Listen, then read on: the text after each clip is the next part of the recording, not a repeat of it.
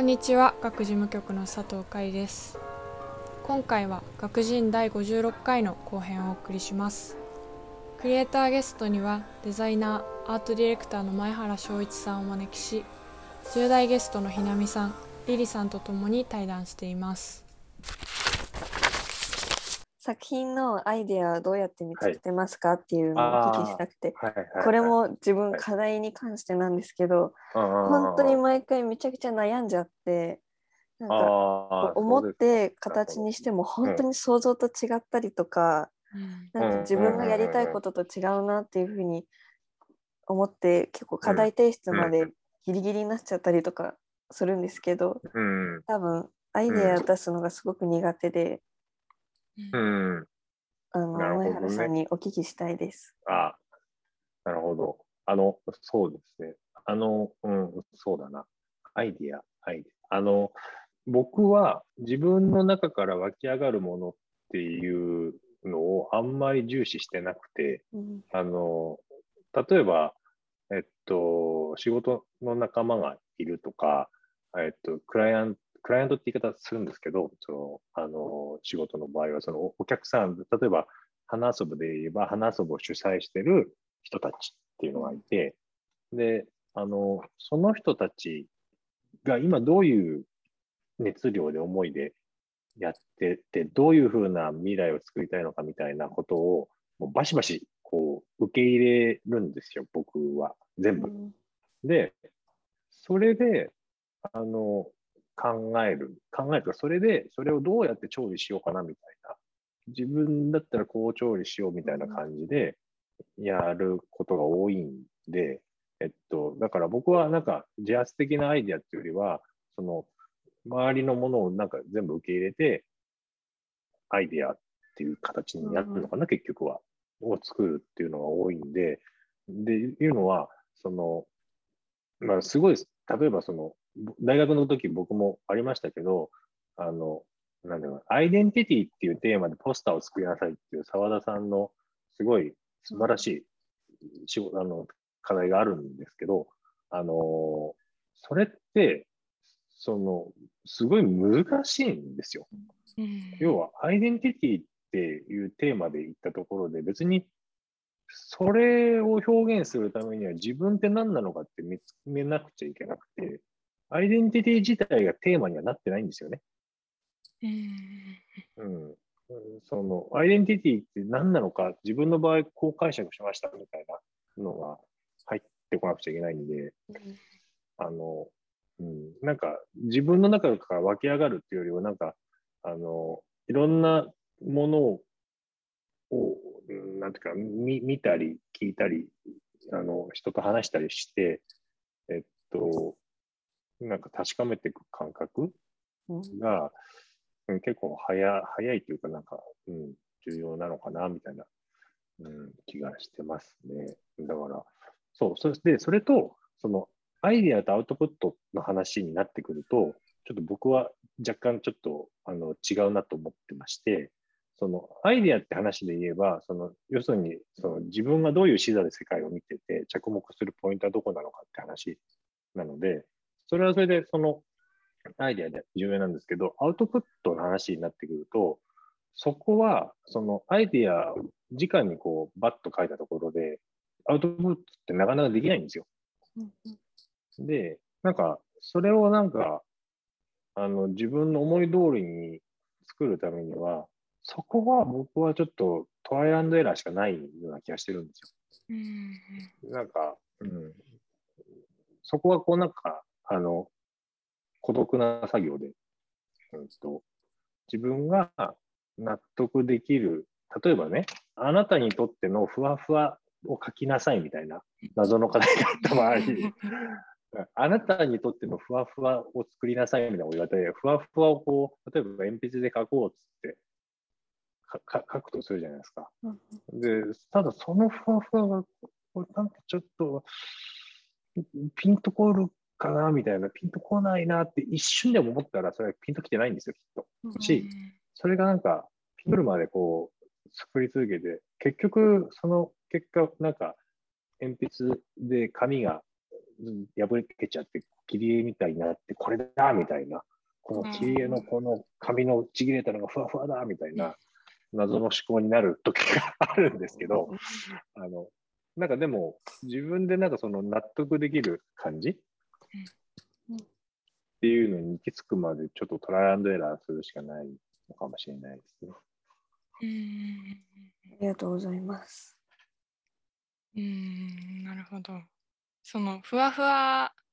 とは自分にとってのふわふわとは何なのかっていうのを、えっと、考えるフェーズとそれをじゃあ実際に形にししていくってフェーズの2つがあってっていう話あそうですね。なんか、まあ、その最初のところは、なんか、なくてもいいっちゃいい、なくてもいいんですよ。本当は。その、あの、端的にね、考えると。ただ、あの、まあ、課題をどう解釈するかと、問題をどう解釈するかっていうのは重要なことなので、うん、やった方がいいんだろうなと思うのと、あと、えっと、なんか、その、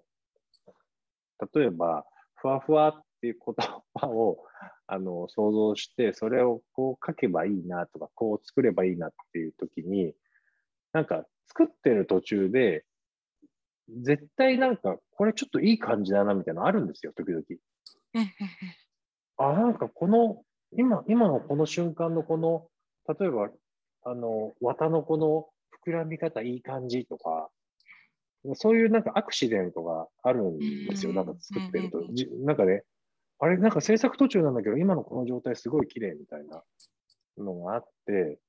よくその時は理解できないんだけど、なんかそれをなんか育てる風な感覚があると、なんか最初とは違う道になっちゃうんだけど、結果としてなんか自分が満足すると気がしていて、なんか、あの、制作それながらそれになんか気づくみたいな。気づいて、なんか貪欲にそれに反応していく感じがあると、楽しいんじゃないかな。なんかそのさ、であの最初にさ、ゴール決めちゃって、その過程が全部その作業みたいな感じにしちゃうと、大抵うまくいかないような気がするんですよ、僕は。うん。から、なんか、作ってる途中で、あっち行って、こっち行って、あっち行って、こっち行って、わかんなくなって、みたいな。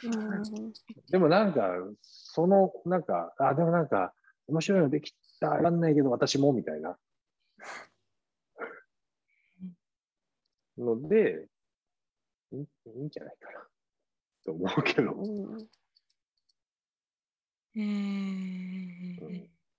リリーさんはそのあの自分で課題を取り組んでいく中で今の前原さんのお話はなんか分かるなってところとかあ結構自分と違うなってところとかなんか感じるとこありましたか？結構分かるなっていうのあそうなんだ、うん、本当。そうですね。もう本当に自分もあっち行ってこっち行って分かんなくなってあもう嫌だってなっちゃうんですけど、うん、まあそれでやっぱあこうすればいいかもとかあこうしたら結構いい感じになるかもっていうことは時々あったりしてて、あやっぱこういうのでいいいいのかなっていうふうに 今聞いてて思いました。いいうん、ななんか諦めなきゃいいんだと思う、うん、あのなんかさあの俺ねよくなんかそう大学の頃言われたのはその自分の中でのテーマっ、えっと、自分がすごく強く思ってても、周りの人はそれの1%ぐらいしかしないんですよ。から、それをどうにか2%、3%に上げるための、なんか諦めない努力みたいなのを、なんかやれば、なんか伝わるんじゃないのかな。うん、なんかその、うん、諦めなければ、うん、いいいんですよ。うんいやでもなんかそのあの前原さんの話もそうですしリリちゃんも今言ってたけどなんかその楽しなんか作る時めっちゃ楽しいけどでも同時に苦しいみたいなとこって、うん、あるから、なんかそこがあの同居してるんだなっていうかなんか楽しいと苦しいって別に裏表ではないんだなっていうのは、うん、今なんか聞いててすごい思いました。うん。うん、辛いよ。のなんか作るのって。俺できればずっと寝てたいもん、本当に。うんなんかね、あの、やっぱりその、なんか自分で作って思い通りいかない歯がゆさみたいなのは常に感じちゃうから、うん、それをなんかどうしたらいいのかなっていまだに思ってますよね。なんか、うん、思ったこととあ出てくるものは違うんでね、どうしても。うん。うん、え、ひなみちゃんもそういう感覚は、まあ、結構あの、まあこれラジオなんでわからない聞いてる人わかんないと思います結構うなずいてるなっていうのは 見てたんですけどどうですか？結構わかる、うん、すごいわかります。もう課題制作しててる時とかもう全然できなかったりとかいい案出なかったりとか、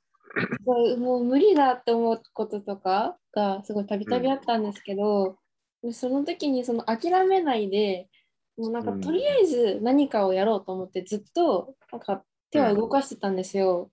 でその時になんかあなんかそのさっき前原さんが言ってたようななんか黙々書いてあこれだっていう、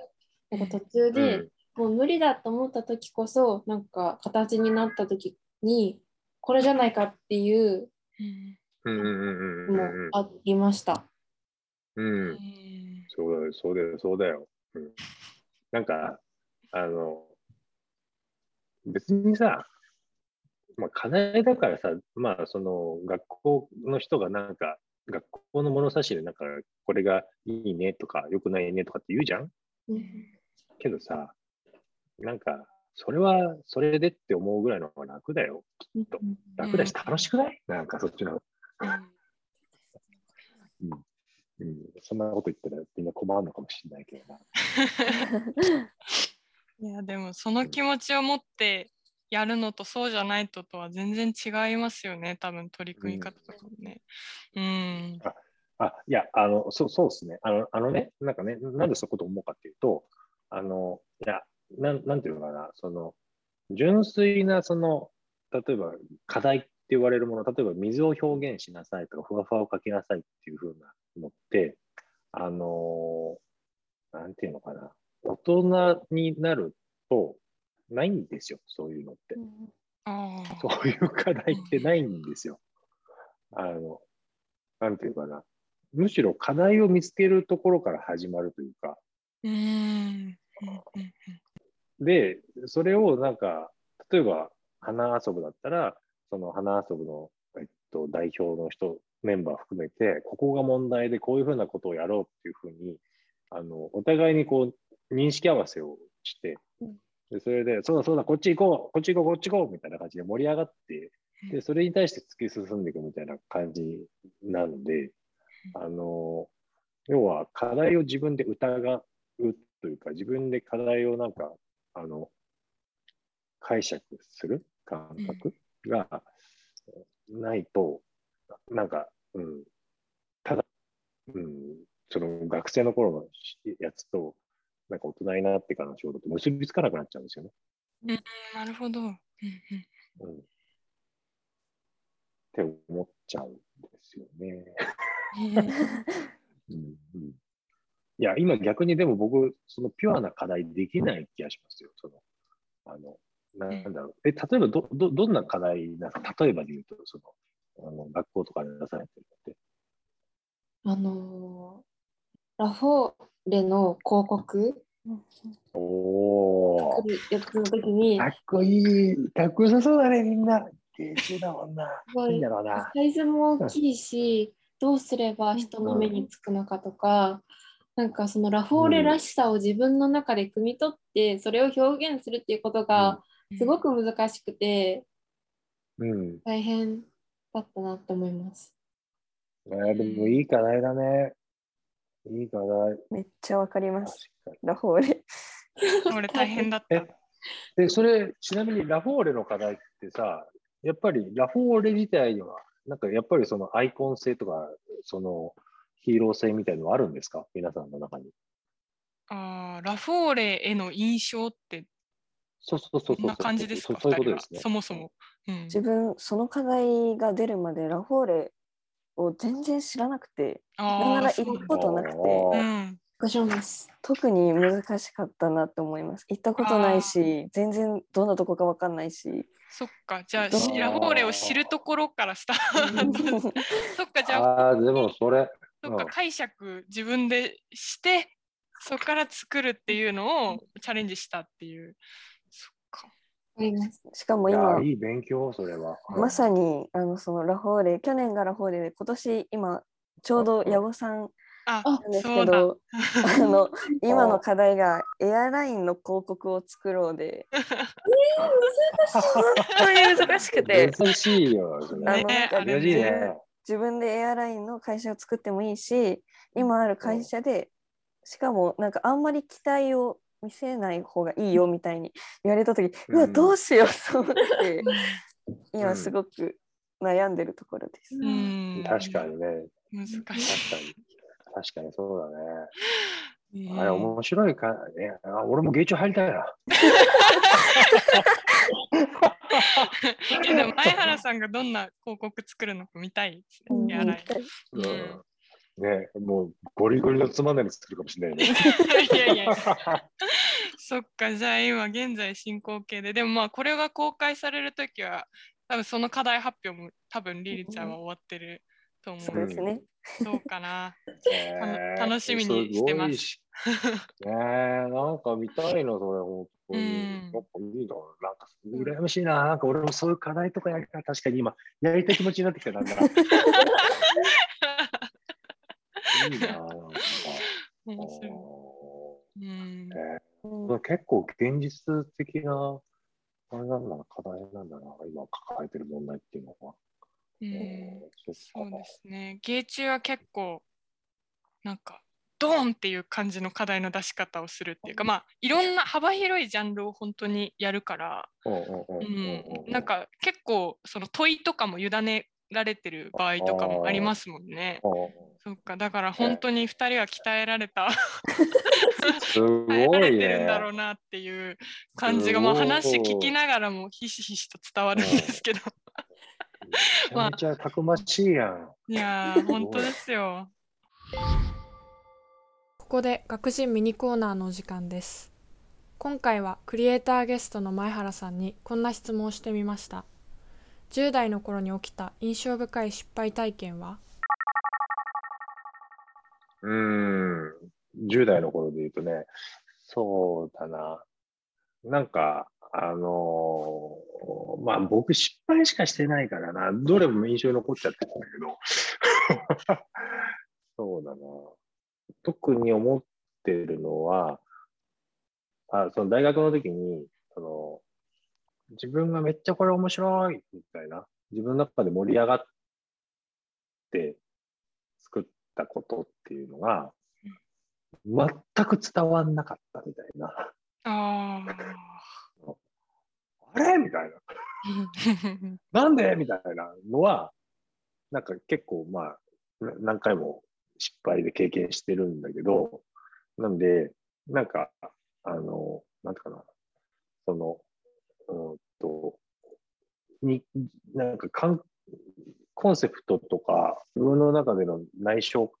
テーマの内省化をしすぎて、あの、なんか自分にしかわからないテーマに変化しちゃって、結果、コミュニケーションできないみたいな。あのうん、めっちゃコミュニケーションしようとして、あの、テーマを深読みして、こう、いろんなことを考えて、考えて、考えて、やった結果、誰ともコミュニケーションできない謎の物体が生まれるみたいな。ああ、なるほど。なんか、あの、なんかよくありましたね。で、うん。で、なんか、今ではちょっと、ま、笑いますけど、なんか、その頃はなんでこうなるのかなってずっと思ってましたね。なんか煮込みすぎちゃったみたいな。ああ。え、そのそれはあのこう今まででやっていくにつれて自分で調整をしていったっていう感じなんですか？それあどういう感じで？はい、そうですね。あのなんか僕の場合はえっと人に聞くっていうことをしちゃいます。うんうんうんうん。だからあの、うちの場合は、あの、嫁さんが家にいるんで、これどう？みたいな。聞くとか、うん、あの友達にこれどう思う？とかって聞くとかっていうのを、普通になんか、全く、要は、あの、まあおふくろ、おふくろでもいいんですけど、あの、誰かになんか、ポーンと何も説明せずに聞いて、あその、テーマとかも説明せずにパーンと見せたときに、いいじゃんって言えばいいんですよ、きっと。うん、なるほど。でもな、なんだかわかんないね、みたいな。気分もわかんないし、なんかよくわかんないみたいな感じになると、多分ダメなんですよ。っていうのは、あの、うん。うん、なんかそ、そ、そ、そそういう感じなのかな。なんか、自分の中ですごい深淵なるテーマを作ったところで、それをこう、なんか作品を見て読み解く人なんて世の中にはやっぱりいないから、それを見て、なんか、ああ、なんか気持ちいいねとか、ああ、なんか怖いねとか、かっこいいねとかっていうふうなことしか感じないんですよ、みんな。でも、まあ、大体のコミュニケーションってそういうもんが、ごめんなさい、語弊がありますね。えっと、なんかそういうことを僕は大切にしたいんで、なんかちゃんと機能してるかどうかっていうのをチェックする構造を僕の外になく持つようにしてます。うん、なるほど。うん。面白いですね。なんか最初の話とめっちゃギュッてつながってる感じがして。あ、本当ですループ、そうです。なんか、今戻って最初の話聞いたら多分、おおなるほどっていう最初何の話してましたっけ？いや、面白いです、めっちゃ。なるほどな。なんでも、その前編の前編にかかる最初の、あの、人にいろいろ見せた方がいいよねみたいな話、結構さらっと言われてたんですけど、この話で、ああ、つながったみたいな。いや、面白い。よかった。ちょっとあの、もう一回聞いてほしいですね。ここまで聞いて。なるほど、ありがとうございます。はい、ありがとうございます。じゃあ、ひなみちゃんの最後の質問を聞いてみましょうか。はい。はい、じゃあと最後あの、中高生のうちにやっておくべきことって何だと思いますか、すごい私はその冒頭でも言ったんですけどデザインとかに興味があるって言ってて、そのデザインに興味がある人とかの中高生の間、うん、なるほどね。なるほどね。あのそのデザインっていろんなあの結構広い言葉じゃないですかデザイン自体ってプロダクトデザインとかファッションとか、その例えばウェブもそうだし、えっとそうだな、ゲームデザイナーとかもそうだし、うん、そのいろんな言葉でデザインっていう言葉が使われるんですけど、その、あの、デザインを上手くなりたいっていう場合でも、なんていうのかな、デザインのことを勉強しててもデザインは上手くならないんですよ。なんか不思議なもんで。あの、なんていうのかな、その、デザインって言葉って、その、なんていうのかな、あの、動詞じゃないですか、デザインって。えっと、例えば、あの、水のパッケージをデザインしてくださいとかっていうふうに言われるじゃないですか、言葉としては。から、要は水のことを知らないと、水のデザインできないですよね。ペットボトルの今のゴミ問題を理解してないと、パッケージデザインってできないんですよね。で、要は、デザインのことを考えるんだったら、自分、デザイン以外のなんか自分が好きなこと、興味あることっていうのを、あの、勉強する方が、なんか、おのずとなんか結びついてくるのかなと思うんですよ。だから、なんか自分が、例えば僕で言えば、あの、今でこそ嫁さんがいて子供がいるから、なんか、あの、不動産とか そういった話までステージが広がっちゃってるんだけど、あの、中学高校ぐらいは、もう本当になんかゲームの話とか、どうやったら女の子にモテるのかとか、そんなことしか考えてなくて、あとはどうやって楽してこう、なんかお金を稼ぐにはバイトはどうしたらいいのかみたいなことしか考えてなくて、あの、でも、なんか、そうやって自分、あ楽して金稼ぐってちょっと置いといて、あの、なんか、そうやって好きな、なんかアニメとか好きな漫画とか好きなファッションとかっていうふうなことを、なんで好きなんだろうなとか、もっとなんかそっちの世界を深掘りしていくと、おのずとなんか自分のデザインと結びついてくるような気がするんですね。だから、うん、なんか無理にデザインを勉強しようとかって思わなくて、自分の好きなことにあの飛びついていけばいいんじゃないかなと思ってます。その結果、なんか急にこうなんか、あの、ずっとこう調べていったら、なんか急、なんか私落語が好きかもしれないみたいな謎の感じに急になるかもしれないんですよ。それでいいんじゃないのかなと思うのね。だからそうやってなんか、うん、自分をなんか、好きなことをやっていけばいいんじゃないかなみたいな。はい、ありがとうございます。はい、2人とももう聞きそびれたことは大丈夫でしょうか？あ、一ついいですか？どうぞどうぞ。はい。えっと、すごい前原さんのお話を聞いていて、すごいデザインをするときとか、デザインに、あの、グラフィックデザインとか仕事をするときとかに、すごい楽しそうな雰囲気がすごい伝わるんですけど、はい、その、さっきもお話、リリちゃんとの会話でもあったんですけど、その辛いとか、はい、すごい大変だなって思うこともあると思うんですけど、はい、それを超えても、あ、なんかもうこの仕事嫌だなとか、やめたいなって思っちゃったこととかないんですか？ああ、それはありますよ。あの、やっぱりプレゼンしたりして、全然面白くないねとか、なんか、なった時とかはね、それは辛いよね。あの、まあ、だけど、うんと、あ、あのね、その、なんか僕の原点として、あの、やっぱりその、なんていうかな、デザインが目的じゃなくて、その、なんか、普通に、なんていうかな、社会とつながるとか、人と一緒に生きていくみたいなことがベースであって、そういうことをしたいなと思ってて、で、それをするための手段として僕はそのデザインっていうのを取ってるだけなんですよ。っていうか、それしかできなかったっていうか。だから、多分ダンスができたらダンスでよかったし、歌が歌えたら歌でよかっ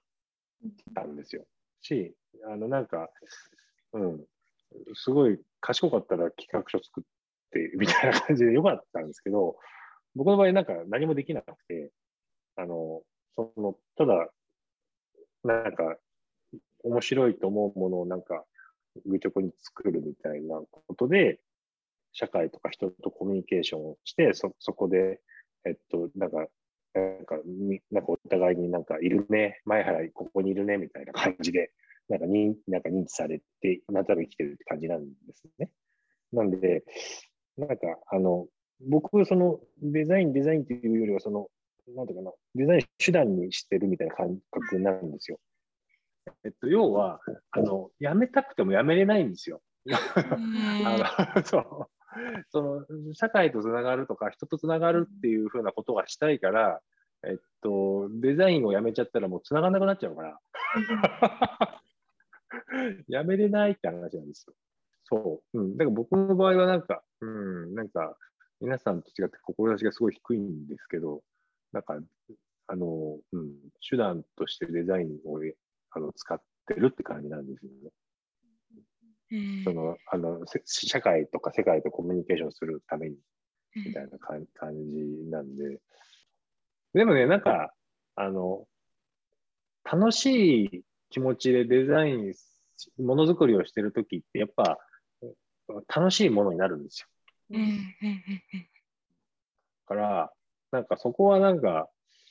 うん、見てるが気づいちゃうんだよね。ああ、この人なんか辛い思いして作ってんな、みたいな。から、なんか、それは、なんか、うん、出ちゃうんだよね、どうしてもね。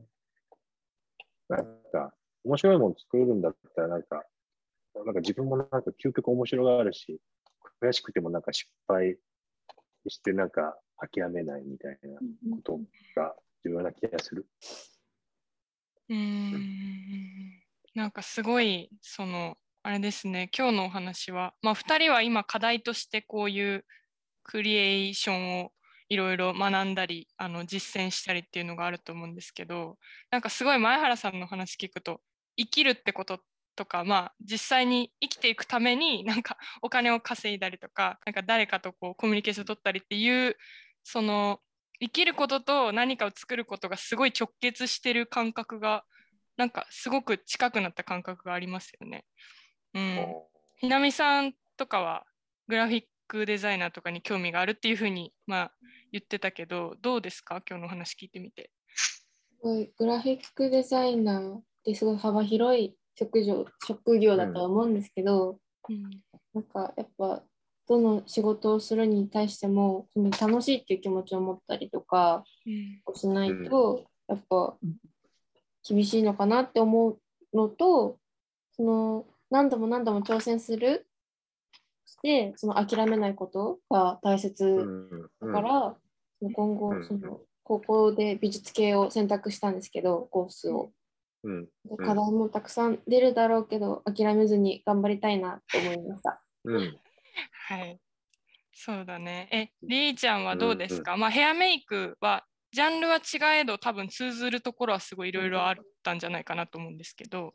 どうでしょうか、うん、そうですね。あのもう本当にデザインの全てのこととか、まあ、もちろん質問した芸中の課題のことだったりとか、うん、すごく参考になったしあのこれからの課題に生かせることもたくさんあったので、うん、生かせていけたらなと思いました今回。いやなんかためになったこと話したのかな。いやでもリリちゃんの直近の課題もね、うん、まあ、ちょうど取り組んでるところもあるんで 楽しみにしてます。はい、ありがとうございます。じゃあ、あのそろそろ時間が来てしまったので、最後にあの、まあ、ここのポッドキャストは出演してくれてるのもあの10代のあのゲストの方々なんですけど、うん、聞いてくれてる人も結構学の生徒の子とか、うん、まあ、あと、うん、あの学校チェックしてくれてる10代20代の人がすごく多くて、そういう人たちに向けて最後前原さんから一言メッセージをいただいてもよいでしょうか。そうですね。うんと、なんか、あのー、最近思うんですけど、あのー、なんだろうな、その、敏感になるとか、その、物事気づくとか、その反応するみたいな感覚が、あの、なんか僕は、なんか、最終的にはなんか、その人の平和、その人の幸せにつながるんじゃないかなと思っていて、えっと、なんだろうな、その、今って結構情報多いじゃないですか。だから自分の中でフィルタリングして、これは興味ないとか興味あるとかっていうふうに分けちゃうんだけど、あの、でも、なんか、フラットになんか目の前にある世界とか人とかっていうのをわーっとぼーっと眺めたときに、なんか敏感になんか面白いこととか、なんかたのあの楽しいこととか幸せだなって思う色とか形とか、あのこととか言葉とかに気づけると、なんか勉強になるし、勉強になる以上に幸せになるから、なんかなんかそれをなんか見つけていく、続けていくっていうのは、なんか一番なんかいいよねと思ってて、あの、なんか花遊ぶっていう授業がね、あの、あの佐藤さんたちと一緒にやってるんですけど、それの根源にあるのって、その、例えばさ、タンポポが咲いててさ、わあ、かわいいとかって思う気持ちがすぐ作れるかどうかって話なんですよ。うん、あの、その、なんかさ、タンポポっていっぱい咲いてるからただじゃん。だからそれを見つけて、かわいいとか楽しいとかってなると、その人、その日一日幸せじゃん。ただ、ただで幸せになれるんですよ。そうすると嬉しいじゃん。し、なんか、きっと平和になるんですよ。から、なんかそういうなんか花とかに、花とかは例えばだけど、そのなんか、敏感にその周りの世界の良いものに気づいて自分の中で取り入れられると、なんか、あのー、いいよね、みたいな、っていうのを、なんか僕は思っております。っていうのと、もう一個は、うんとね、あの、孤独を楽しむっていうのを、なんか、できるといいよね、みたいな。っていうのは、ものづくりのそのアウトプットをするときって、どうしても孤独だから、その、そこで辛いんですよ。どうしても。だけど、その孤独を、なんか自分でなんか、あの、テイスティングするっていうか、あの、自分でこう、なんていうのかな、遊んじゃうみたいな。うん、あなんかもうなんか、私煮詰まったヒューみたいな感じを、あの、煮詰まっちゃったみたいな感じを、なんか、あの、楽しめると、なんか、いいんじゃない？あの辛いだけじゃないぞ、みたいなのを、なんか思うし、その孤独の時間が、あの、なんか自分らしさを生むんじゃないかなと思います。で、なんか、その2つ、なんか、敏感になると、孤独を楽しむっていうのができると、楽しい、なんか幸せになるんじゃないかなと思うけど。ありがとうございます。えー、本日はクリエイターゲストにアートディレクター、グラフィックデザイナーの前原翔一さんを、10代ゲストにひなみさんとリリさんをお招きしました。ありがとうございました。ありがとうございました。ありがとうございました。